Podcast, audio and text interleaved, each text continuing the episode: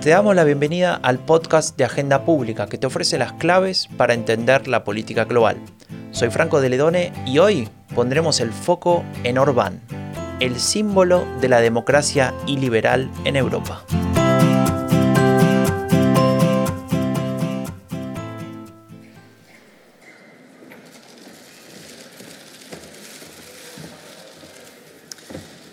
Good morning, ladies and gentlemen. Local totals from all 382 voting areas have now been certified and announced, and I have therefore been able to certify the result of the referendum on the UK's membership of the European Union. 24 de junio de 2016. Europa se estremece. La amenaza se está por convertir en una realidad. Y es que la Unión Europea está a punto de perder a uno de sus miembros más importantes.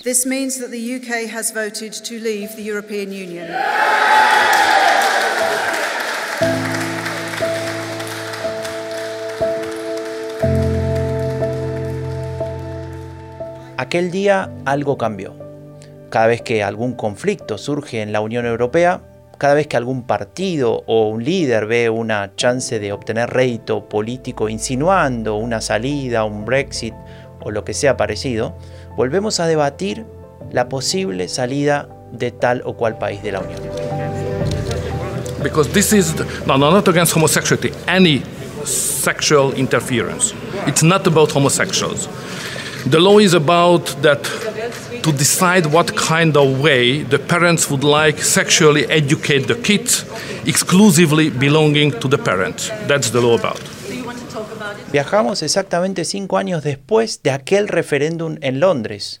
Víctor Orbán es el primer ministro de Hungría y se enfrenta a los periodistas en Bruselas, más precisamente en los pasillos de la Unión Europea. Allí le están preguntando por una nueva ley aprobada en el Congreso de su país que discrimina y estigmatiza a las personas LGBTI. Se trata de un debate que trasciende fronteras. De hecho, todos los medios se hacen eco de lo dicho por el primer ministro de Países Bajos, Mark Rutte, quien habría dicho que Hungría debería salir de la Unión si es incapaz de adscribir a sus valores. No es la primera discusión sobre el accionar de Orbán, pero ha pasado ya tantas veces. ¿Se cansarán del líder húngaro en la Unión Europea en algún momento? ¿O será él quien convoque a un referéndum? ¿Se trata simplemente de un juego discursivo? Y de ser así, ¿cuál es el daño que Orbán le está haciendo a la Unión Europea? Esto lo discutimos hoy con Janina Welp, la coordinadora editorial de Agenda Pública. Hola, Franco. ¿Cuántas preguntas sobre Hungría? Y efectivamente, en los últimos años, en muchas ocasiones, antes de la pandemia, después de la pandemia, desde que Orbán está en el gobierno, se han planteado estas cuestiones. Sin embargo, para poder explorar respuestas, escenarios, primero tenemos que entender dónde estamos parados. Claro. Y claro, no se puede hacer sin situar a Orban y sus políticas y sin analizar qué cambios de escenario produce en la actualidad la guerra, la intervención rusa de Ucrania. Así que empecemos por un poco de marco. Durante la posguerra, Hungría quedó bajo la órbita soviética. Y ahí hay que hacer dos apuntes que creo que son centrales. Primero, la adhesión se dio por la fuerza. Es decir, al inicio de la posguerra, Hungría era una democracia multipartidista. En lo que serían sus últimas elecciones libres durante décadas, triunfó el Partido de los Pequeños Propietarios, que obtuvo el 57% de los votos. En aquella elección, el Partido Comunista apenas se obtuvo el 17%. Ujú. Sin embargo, con el apoyo soviético comenzó a avanzar sobre las instituciones hasta ocuparlas por completo. Y en las siguientes elecciones corrió sin competencia. Claro, y sin competencia no podía perder. No podía perder y no perdió. Para 1948, toda la oposición estaba en el exilio o había sido arrestada o silenciada. Y acá viene mi segundo apunte. Ujú. Aunque se recuerda mucho la caída del muro de Berlín en noviembre de 1989, varios meses antes, en abril, el gobierno de la República Popular de Hungría, o sea, una de las repúblicas soviéticas, había ordenado cortar la electricidad de la valla fronteriza que evitaba los cruces de personas. En mayo se comenzaron a retirar secciones de esta barrera, que recordemos separaba Hungría de Austria. En junio, los ministros de Exteriores de ambos países se reunieron en una ceremonia simbólica de eliminación de esa barrera en el paso fronterizo Sopron. Un mes más tarde, se realizó un muy emocionante picnic paneuropeo del que participaron cientos de austríacos, húngaros y alemanes que llegaban de la República Democrática Alemana de vacaciones y aprovecharon a cruzar la barrera y pasar a Occidente. Es muy impactante esta historia que, contás, tal vez se conoce bastante menos ¿no? que, la caída del muro, eh, pero todo esto que vos explicabas se, se, cuenta en un documental, ¿no? Sí, efectivamente, yo lo vi en un documental que se titula 1989 de Ostergaard y Rax, que relata justamente que todo empieza cuando el primer ministro húngaro Miklos Nemet, un personaje muy interesante para entender este periodo, decide retirar de los presupuestos del Estado los costes muy desmesurados del aparato de control fronterizo y reabrir de forma permanente la frontera con Occidente. Bueno, eh, un poco para conectar con lo que veníamos mencionando de Víctor Orbán, justamente en aquellos años él estaba estudiando en Oxford. Y, y ¿sabes quién le, le garantizaba ese, ese, lugar de estudios con una beca? A ver, Franco, sorprendenos. Te sorprendo. La Fundación George Soros, ¿no? O de George Soros. El enemigo. El enemigo número uno, al menos actualmente, de Víctor Orbán, en aquel momento eh, lo ayudaba con sus estudios. Bueno, eh, en esos años, cuando, cuando comienzan estos cambios que vos describías, él regresa a Hungría eh, a, actuar en su partido, que ya había sido fundado por, con sus colegas, el Fidesz, él era cofundador de hecho, y comienzan a trabajar para bueno, la, instauración de la democracia en su país. Eh, de hecho, un comentario, Fidesz significa Alianza de los Jóvenes Demócratas, ¿no? Es el nombre que sigue hasta hoy en día con, de ese partido. Interesante. Y bueno, rápidamente eh, crece en su partido, se transforma en el portavoz, ingresa en el Parlamento en las primeras elecciones y en 1998 ya, había, ya se había convertido en el primer ministro de su país, es decir, había crecido bastante rápido su carrera. Em, y déjame aclarar una cosa, que tal vez no es tan, no es tan conocido actualmente.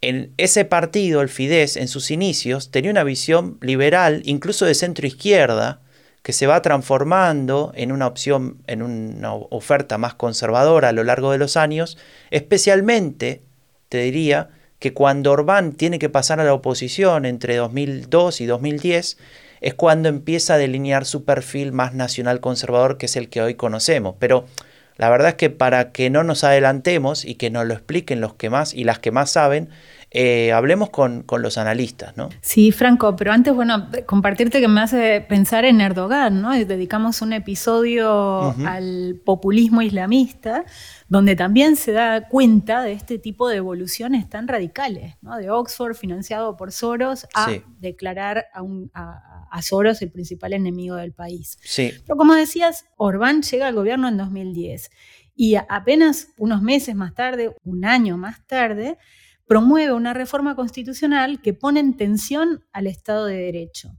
Nos preguntamos por las implicancias que tuvo esa reforma. ¿Fue un cambio a medida para beneficio de Orban y Fidesz? ¿Es el punto de partida para la progresiva erosión del Estado de Derecho en Hungría?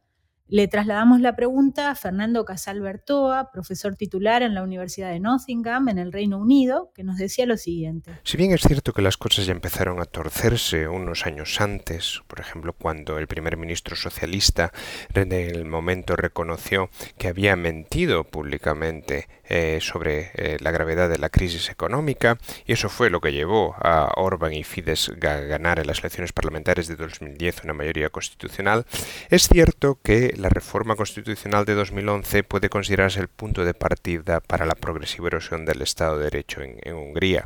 La Constitución es eh, un texto muy eh, ideológico, empezando ya mismo del preámbulo, donde incluso se sugiere que el Partido Socialista no es eh, constitucional y que, por cierto, fue considerado por el Tribunal Constitucional el preámbulo mismo con, con fuerza de ley.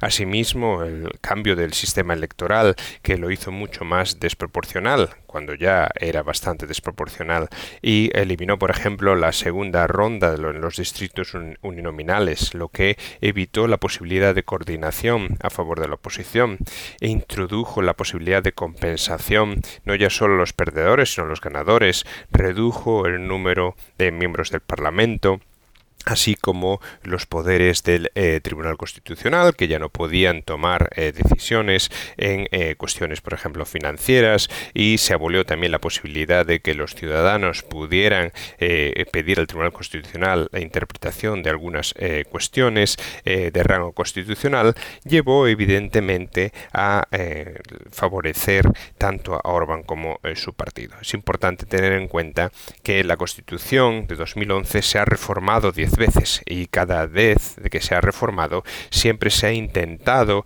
hacer la reforma a medida de que beneficiase a Orban y su partido. Ya nos, nos comenta Casalbertoa que ha habido hasta el momento 10 reformas a medida del gobierno. Eh, interesante también esto que comentaba al principio, ¿no? En parte se explica el triunfo de Fidesz por las mentiras del socialismo respecto a la crisis económica que estaba eh, viviendo el país. Pero sin embargo, claro, ni bien llega, hay todo un cambio casi inmediato, muy rápido, podría decirse, para ajustarse o aferrarse al poder. Claro, esta es una de las tantas medidas que se van tomando a lo largo de los últimos 12 años, que es el tiempo que lleva Orbán en el poder. Recordemos que es el líder europeo con más tiempo en el poder tras el retiro de Angela Merkel, de, la, canciller, de la ex canciller alemana. Pero te decía, eh, son, muchas las medidas, se habla mucho de, esas medidas que, se van dando en esos 12 años, pero hay algo que pasó antes, algo bastante importante que nos va a ayudar a entender gran parte del discurso eh, de, de y de su visión política, y es algo que sucedió, eh, como te decía, en el primer gobierno de Orbán hace bastante tiempo y de los que nos gustaría hablar ahora, ¿no? Hace más de 20 años, ¿no? Franco, hablas de la ley de estatus de 2001 también conocida como ley Orbán. Tal vez sea interesante saber de qué se trata y qué impacto tiene en el discurso nativista y ultranacionalista de Orbán. ¿Guarda algún tipo de relación con la política de Putin respecto a los rusos en el exterior? Eh, sobre esto hablamos con Ruth Ferrero, que es profesora de Ciencia Política en la Universidad Complutense de Madrid y colaboradora de Agenda Pública.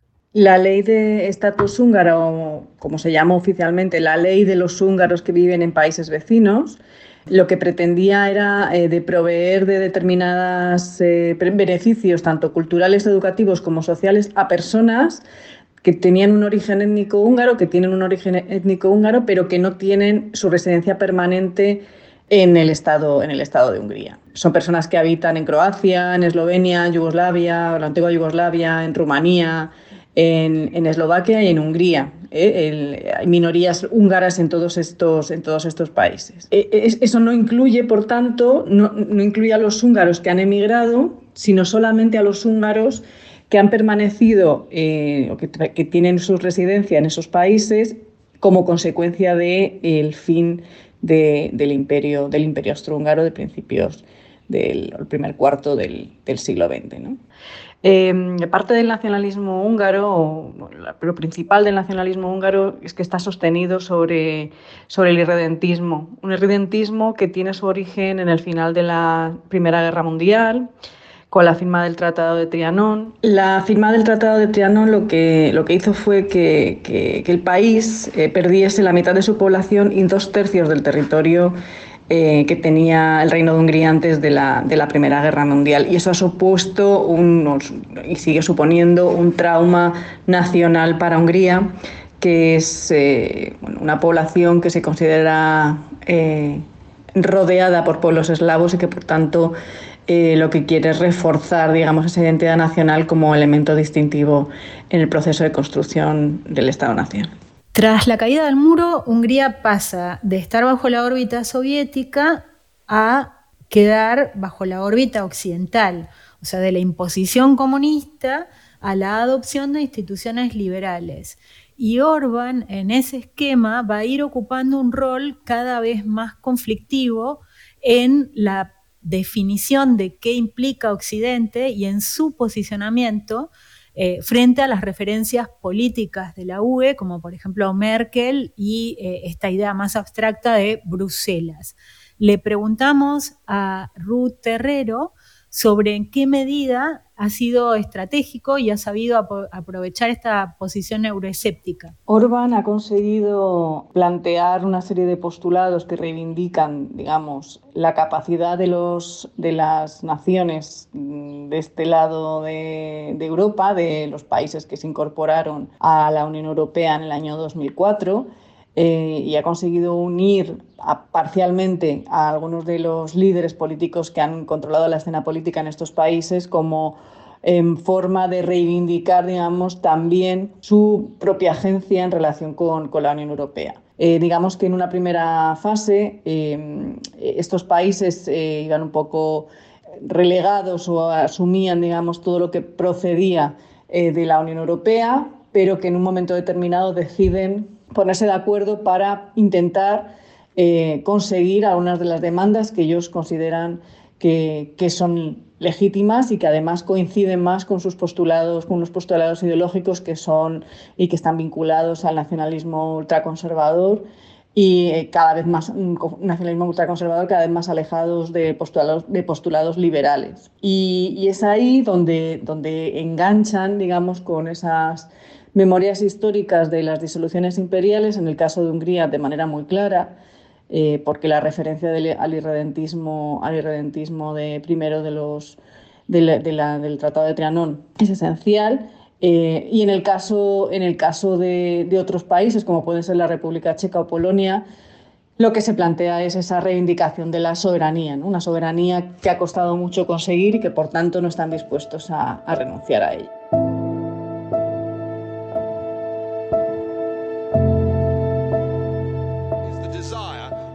Impose a political union upon the peoples of Europe without their consent. Wake up, Mr Orban. Look how they're trying to bully you this morning. They're trying to tell you how to run your own country. Tell them where to go. Stand up and fight for democracy once again. Enero de 2011, Parlamento Europeo. Estábamos escuchando a Nigel Farage, el líder del UKIP, el partido de la independencia del Reino Unido, uno de los grandes impulsores del Brexit. Le está diciendo a Orbán que despierte, que actúe, que no deje que tras la imposición soviética contra la que Hungría se rebeló hace mucho tiempo, ahora permita la imposición europea, que les muestre a esos europeos qué es la democracia. Franco, es momento de analizar a qué se refiere Víctor Orbán cuando habla de Estado iliberal. Nos lo explica Casalberto. Orbán entiende el Estado iliberal no tanto desde el punto de vista de las instituciones, él acepta, por ejemplo, la separación de poderes, la celebración de elecciones eh, libres y justas, eh, la libertad de prensa, sin prejuicio de que, obviamente, eh, haya podido realizar o haya realizado de hecho importantes reformas en contra de estos principios. Pero para él el Estado liberal se refiere a la guerra cultural.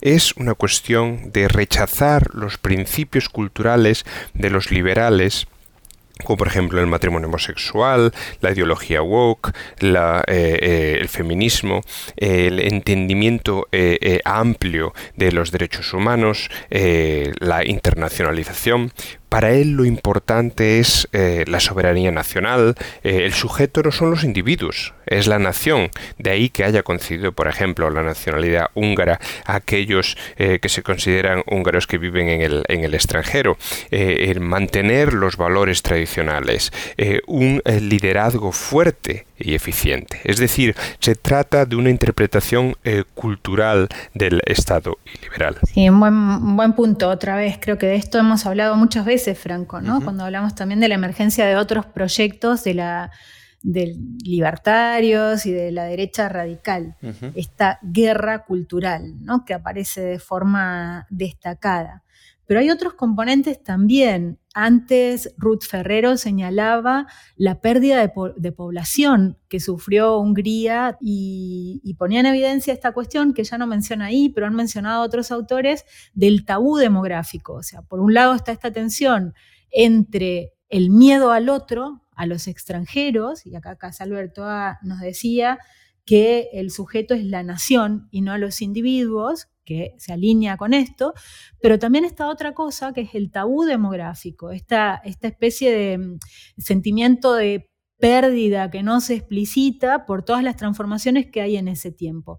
Y eso nos lleva a esta cuestión de los perdedores de la globalización, de la que se ha hablado mucho para explicar el crecimiento de este tipo de proyectos de corte más bien autoritario que emergen en la Europa del Este. Le preguntamos a Ruth Ferrero sobre su opinión sobre esta hipótesis de Krastev y Holmes en el libro La luz que se apaga, cómo Occidente ganó la Guerra Fría pero perdió la paz, en la que sostienen que uno de los motores de la reacción iliberal es esta tensión entre imitadores e imitados que a los países de Europa del Este en la situación de imitar y ser una copia de mala calidad a los países de Occidente que serían los verdaderos portadores de estos valores liberales. Los términos en que plantean Krastev y Holmes la, cuestión de los imitadores imitados eh, en relación con estos países tienen bastante que ver con eh, ese complejo de superioridad que asumió Occidente en, el proceso de aproximación a la Europa central y oriental eh, y sobre todo la manera en que se realizó el proceso, el proceso de ampliación. Eh, durante, durante unos primeros años sí que hubo una asunción de que había que hacer los deberes, había que cumplir con, con, las, con las cuestiones que se habían planteado en esas negociaciones del proceso de adhesión, pero transcurrido un tiempo estos países comienzan a intentar reivindicarse como, como pues los, pues países como, como un actor más dentro del, Consejo, del Consejo Europeo y que por tanto tienen derecho también a, a, plantear demandas que consideran, que, consideran, que consideran legítimas. Una de las cuestiones que yo creo que son, que son esenciales es que la manera de, de construir autonomía soberana de estos, de estos países se hace contraponiéndola al dominio político, económico que tuvieron durante el periodo de la, de la Guerra Fría. Y, algunos de estos líderes, no todos, eh, lo que hacen es utilizar o, sintetizar en, esa memoria histórica de, final de, los imperios, de la época de final de los imperios, junto con el dominio y la opresión de los regímenes de tipo soviético, una nueva apuesta por un proceso de construcción eh, étnico-nacional que tiene más que ver con lo que los estados que surgen después de la Primera Guerra Mundial, durante el periodo de entreguerras, y que apuestan por el reforzamiento, el reforzamiento de, la, de, la, idea, de la idea de una nación étnica. En el caso de Hungría es especialmente relevante por esa, ese aislamiento que perciben los húngaros, los magiares, eh, puesto que se trata de, una comunidad política eh, que es muy excepcional y que se ha mezclado muy poco históricamente con otras, con otras eh, poblaciones. Y esto hace que intenten preservar también esa, esa pureza, digamos, en, el marco de, en el marco del proceso de construcción nacional. Esto, por supuesto, tiene que ver también o tiene, tiene un impacto eh, a nivel demográfico, puesto que si no hay crecimiento demográfico, claro, los países no pueden crecer en los términos en los que está planteado eh, el, desarrollo capitalista actual. Y esto es lo que hace que básicamente em, desde, desde Hungría lo que se intente es solamente promocionar o promocionar por un lado las políticas de familia, incitando a, a tener más hijos, y por otro lado a incrementar eh, las horas de trabajo como en las últimas leyes que hemos estado viendo que se han aprobado en los últimos, en los últimos tiempos en, Hungría para poder efectivamente conseguir la productividad que necesita la, la economía húngara para salir, para salir adelante. Bueno, Franco, hasta aquí hemos ido reconstruyendo los eventos más destacados en, términos históricos que nos traen hasta la actualidad, también la ideología de Orban, lo que ha pasado con estas transformaciones que vivió Hungría en las últimas décadas. Eh, creo que nos toca hablar también de la oposición, ¿no? ¿Qué pasa con, las otras fuerzas políticas en el país?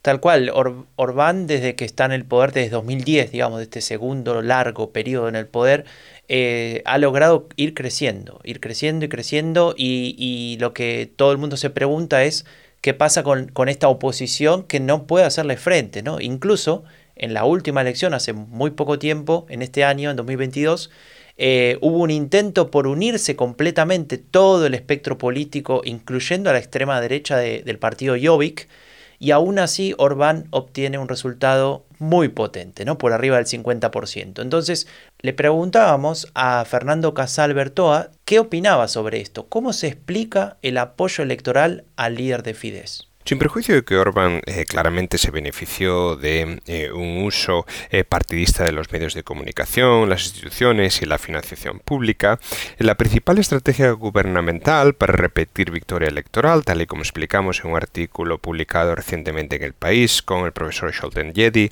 de la Universidad Central Europea, fue la de vincular al bloque de la oposición con Ferenc Gurzani, que había sido primer ministro socialista que era presidente de uno de los partidos que incluía el bloque eh, opositor. La mala reputación debido a su famoso discurso donde mintió al público sobre la, crisis económica verdaderamente jugó un papel eh, determinante a fin de vincular la mala reputación del de, eh, antiguo primer ministro y del bloque opositor.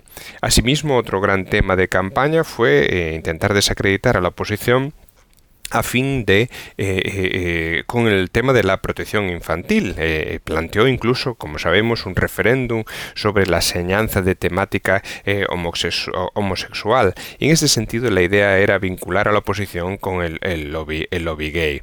la invasión rusa también ensobreció estos asuntos, pero es que Orban se arregló para revertir la situación a su favor, al pintar al líder opositor como un político imprudente que podría arrastrar a Hungría a la guerra enviado soldados y armas a, Ucrania, así como eh, producir o llevar a aumentar los precios de los servicios públicos cuando apoyase las acciones a la exportación del gas ruso.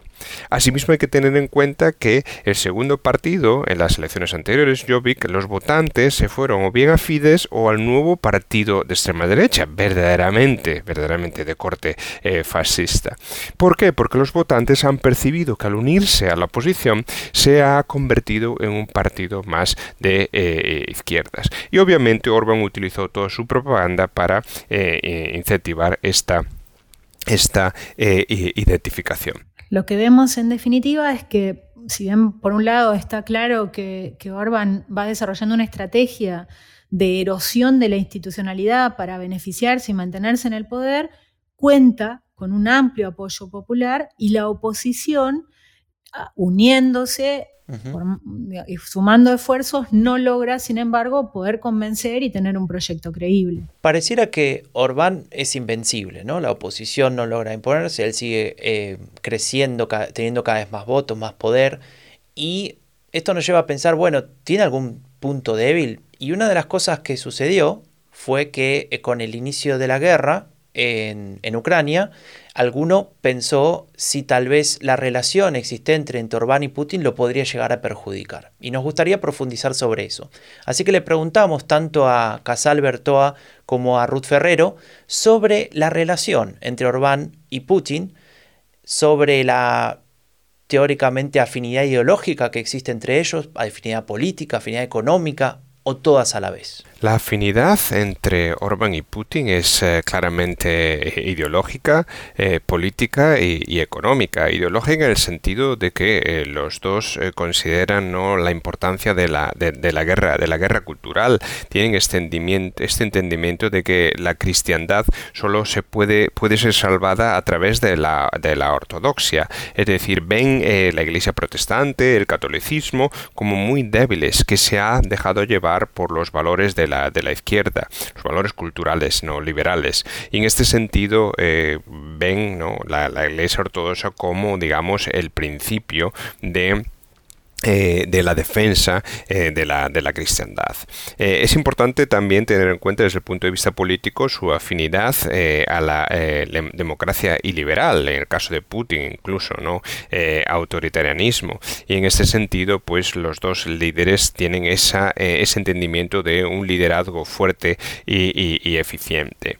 Y económica, dada la dependencia clara de Hungría del gas y el, el petróleo petróleo, el petróleo eh, ruso. Afinidad ideológica y de intereses, nos lo confirma Ruth Ferrero. La relación que se establece entre Orbán y Putin es la de bueno, una, una, relación de intereses. Eh, obviamente trabajan Primero, en el caso de, Hungría, por una dependencia energética absoluta por parte de, los hidrocarburos rusos. Por otro lado, hay una, una afinidad eh, ideológica sostenida sobre una aproximación de la deconstrucción social que tiene que ver con eh, un etnonacionalismo de corte tradicional y, ultraconservador y, que además eh, confluye, digamos, en esa lucha eh, contra postulados liberales que consideran perniciosos para la construcción del Estado, de un Estado-nación que ellos consideran que tiene que sostenerse sobre una serie de valores esencialmente cristianos, ¿no? porque Hungría no es ortodoxa, por tanto ellos trabajan sobre la base de, una ideología cristiana eh, pero más de base, de base amplia, por así decir. Pero más allá o más acá, podríamos decir, de estas afinidades entre ambos liderazgos, Estamos en un contexto de guerra, Rusia ha invadido Ucrania, eh, esto ha despertado la condena de buena parte de los actores internacionales, pero también un reacomodo de muchos de quienes se alinean con Rusia. ¿Dónde queda Hungría en este punto? Bueno, Orbán se ha posicionado de forma más o menos errática, no se ha alineado con la Unión Europea. Lo que nos preguntamos es qué gana posicionándose cerca de Putin. Orbán, más allá de, que pueda intentar ganar posiciones como gran valedor de, Putin, yo, creo que no es el que no es la, posición que está tomando, sino que está tomando una posición más bien discreta, eh, en la que obviamente intenta eh, eh, mantener y pelear por los intereses económicos de Hungría, en este caso por su, su proveedor principal de petróleo y de gas, que es que es Rusia. Pero no, no creo que ahora mismo estemos viendo directamente un posicionamiento de Orbán eh, con, las, con los planteamientos que lanza el Kremlin. Eh, yo creo que más bien que está mirando por, por, los intereses que él considera que son legítimos de su propio territorio y si esos intereses eh, le realinean con, con, con, Moscú, pues lo hará, porque ante todo Orbán es un político extremadamente pragmático. So, so, so that's so simple. Uh, I don't know what is the personal reason for the Dutch Prime Minister to hate me or Hungary, but he is attacking so harshly and making very clear that because Hungary, in his opinion, does not respect the rule of law, must be punished financially. That's his position, which is not acceptable. Orbán le dice a la prensa que Rute, el primer ministro de Países Bajos, lo odia, a él y a Hungría. Un poco recordándonos que el concepto que tiene Orbán, ¿no? De lo que es Hungría, el pueblo soy yo. Y se justifica diciendo que nadie sabe realmente lo que pasa con el Estado de Derecho en su país. Lo cierto es que las tensiones entre las autoridades de la Unión Europea y el gobierno húngaro han ido increciendo durante toda la gestión de Orbán, ¿no, Janina? Así es, y por eso toca preguntarnos, considerando estas tensiones entre el gobierno de, de Orbán y la Comisión Europea, la Unión Europea, por los mecanismos que tenga la UE en su relación con Hungría para presionar por la preservación del Estado de Derecho y en particular por los fondos europeos. Esta pregunta se la trasladamos a Paulina Astroza, profesora de Derecho Internacional, Relaciones Internacionales e Integración Europea en la Universidad de Concepción, en Chile, y la directora del programa de estudios europeos de la misma universidad, que por cierto cumple 20 años y aprovechamos a saludar. Los fondos europeos son muy importantes para Hungría. Hungría no es de aquellos países llamados contribuyentes netos, sino que beneficiarios del presupuesto de la Unión. Esto quiere decir que reciben más de lo que ellos aportan al presupuesto comunitario. Y un congelamiento de estos fondos en virtud de una decisión de los Estados miembros eh, por violación al Estado de Derecho y otras acusaciones que se hacen a Hungría, implicaría que estos podrían perder cerca de 20 mil millones de, de euros, fundamentalmente porque son beneficiarios de fondos vía la política agrícola común. Eh, pensemos que Hungría es un país que tiene una fuerte agricultura, por lo tanto reciben subvenciones por esa vía. También de fondos de cohesión y ahora último también con el paquete aprobado por el Consejo Europeo para la recuperación económica producto de la pandemia. Hungría necesita estos fondos y por supuesto que es una forma de presionar, no por la vía propia del artículo séptimo del Tratado de la Unión Europea, eh, sino que a través de este mecanismo de condicionalidad para entregar los fondos y que ya ha recibido el visto bueno del Tribunal de Justicia. A Paulina Astroza también le preguntábamos sobre las consecuencias políticas que implica para Hungría y para la Unión Europea que esta última apele al mecanismo legal para sacarle los fondos por la erosión del Estado de Derecho. Nos comentaba lo siguiente. Bueno, el proceso, eh, el procedimiento ya ha comenzado, ha sido notificado.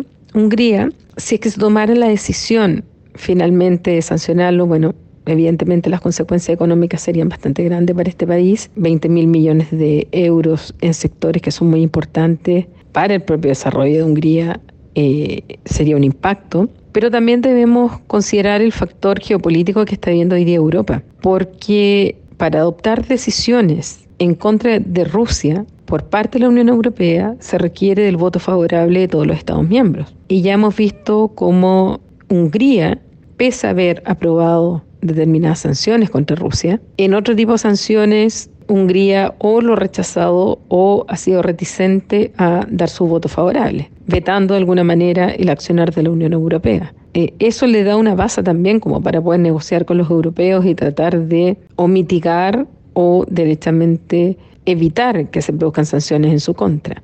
Ahí, ahí eh, Víctor Orbán sabe que tiene, tiene una llave que jugar así como lo hace Turquía respecto de la OTAN y el ingreso de Suecia y Finlandia, por ejemplo. Eh, bueno, aquí también Víctor Orbán sabe que hay varias cosas que dependen de su veto o voto eh, para adoptar decisiones. Un, un escenario posible es que se negocie finalmente con ellos para que mejoren algunos temas, pero también como para que la Unión Europea baje la presión vía esta amenaza de congelamiento de los fondos con tal de obtener de eh, Hungría el voto favorable en decisiones contra, contra Rusia y apoyo a Ucrania. Creo que la situación de Ucrania ha venido a cambiar un poco el escenario que se planteaba en un comienzo respecto de la condicionalidad de la entrega de fondos europeos si es que no se cumple con el Estado de Derecho por parte de Hungría.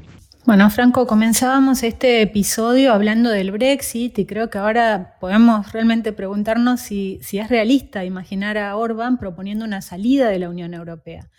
Esta misma pregunta le hicimos a Paulina Estroza. No creo que sea descartable en algún momento en el discurso de Víctor Orbán plantear una Hungría exit. Los nacionalistas y eh, sobre todo aquellos que eh, siguen la idea que el propio Víctor Orbán ha planteado como democracia iliberal, podría llevar en algún momento a plantearlo, pero lo veo muy difícil que así sea. Bien sabemos que otros líderes que han tenido posiciones similares a Víctor Orbán, muy euroescépticos o eurófobos, eh, han cambiado su discurso en cuanto a retirarse de la Unión Europea y la estrategia ahora es entrar a la Unión Europea y modificarla desde dentro. Eh, es por eso que aquellos partidos que incluso quisieron crear la internacional populista o la internacional contraria a, a la integración europea, bueno, sencillamente lo que han tratado de hacer es tener la mayor cantidad de europarlamentarios en el Congreso, en el Parlamento Europeo, o ganar los gobiernos sin plantear el retiro, pero sí planteando que quieren modificar las normas dentro de la Unión, poniendo trabas. Y Hungría ha sido justamente un ejemplo de esto. Pero yo no creo que una retirada de Hungría de la Unión Europea esté dentro de los principales temas de Víctor Orbán. Bueno, con esto vamos llegando al final. Ha sido un episodio, creo, especialmente complejo porque es un país al que desde Agenda Pública se le presta mucha atención, entonces tenemos mucha información. Recomiendo a las interesadas, interesados, mirar también los artículos relacionados que están citados al final del episodio. Y me gustaría cerrar, Franco, con, cinco apuntes que creo que, permiten más o menos sacar una foto de, eh, para comprender mejor el caso. Creo que lo primero es pensar en el 89, en la caída del muro, Eh, y destacar que, antes de eso, o sea, el muro cae en noviembre, en abril se estaban cortando las alambradas que separaban Hungría de Austria, o sea que, como símbolo muestra que el país eh, tuvo un rol protagónico en aquello eh, y había una demanda de cambio. Pero a la vez esto llama la atención, una vez más, creo que lo hemos hablado mucho en varios de los episodios de esta serie, sobre cómo se han subestimado eh, estos procesos de cambio que tienen ciertos componentes radicales y otros donde hubo una expectativa incumplida de transformación radical que se da de forma más lenta. Segundo apunte vinculado a esto, la llegada de Orban al poder pone sobre la mesa lo que él llama o lo que se ha dado en llamar una guerra cultural, donde se enfrenta a los valores inmutables de la nación, los supuestos valores inmutables de la nación, con los valores liberales que se asocian con lo perverso, lo pervertido. Un tercer elemento central es el avance desde los primeros momentos de su gobierno hacia la concentración del poder. O sea, no hay independencia de los tribunales, se ha avanzado en el control de los medios de comunicación, se erosiona la libertad académica, eh, hay, todo un ataque a al pluralismo que va acompañado además de su acomodo al poder con reformas electorales, por ejemplo, que lo benefician. Sin embargo, cuarto punto central, la oposición tampoco ha sido capaz, o sea, no es solo que ataca a las instituciones Orban, sino también que la oposición no ha sido capaz de articular un, proyecto convincente. Eh, y quinto y final, el plano internacional, ¿no? Esta pregunta sobre cómo queda en este marco Hungría, con la UE, con Rusia, con la guerra, eh, y ahí rescato las palabras de Ruth Ferrero. Eh, Orbán, pese a sus afinidades ideológicas con Putin, es sobre todo un líder pragmático y que a su vez, como decía Paulina Astroza también, tiene una agenda que hace poco probable pensar en una salida de la Unión Europea. Escucharon a Janina Welp, la coordinadora editorial de Agenda Pública. Le agradecemos mucho a Ruth Ferrero, a Fernando Casal Bertoa y a Paulina Estroza por haber colaborado en este episodio. Visita agendapublica.es, suscríbete a nuestros newsletters, al podcast en tu plataforma favorita y nos vemos en dos semanas con el siguiente episodio del podcast de Agenda Pública que te ofrece las claves para entender la política global. Soy Franco de Ledone, hasta la próxima.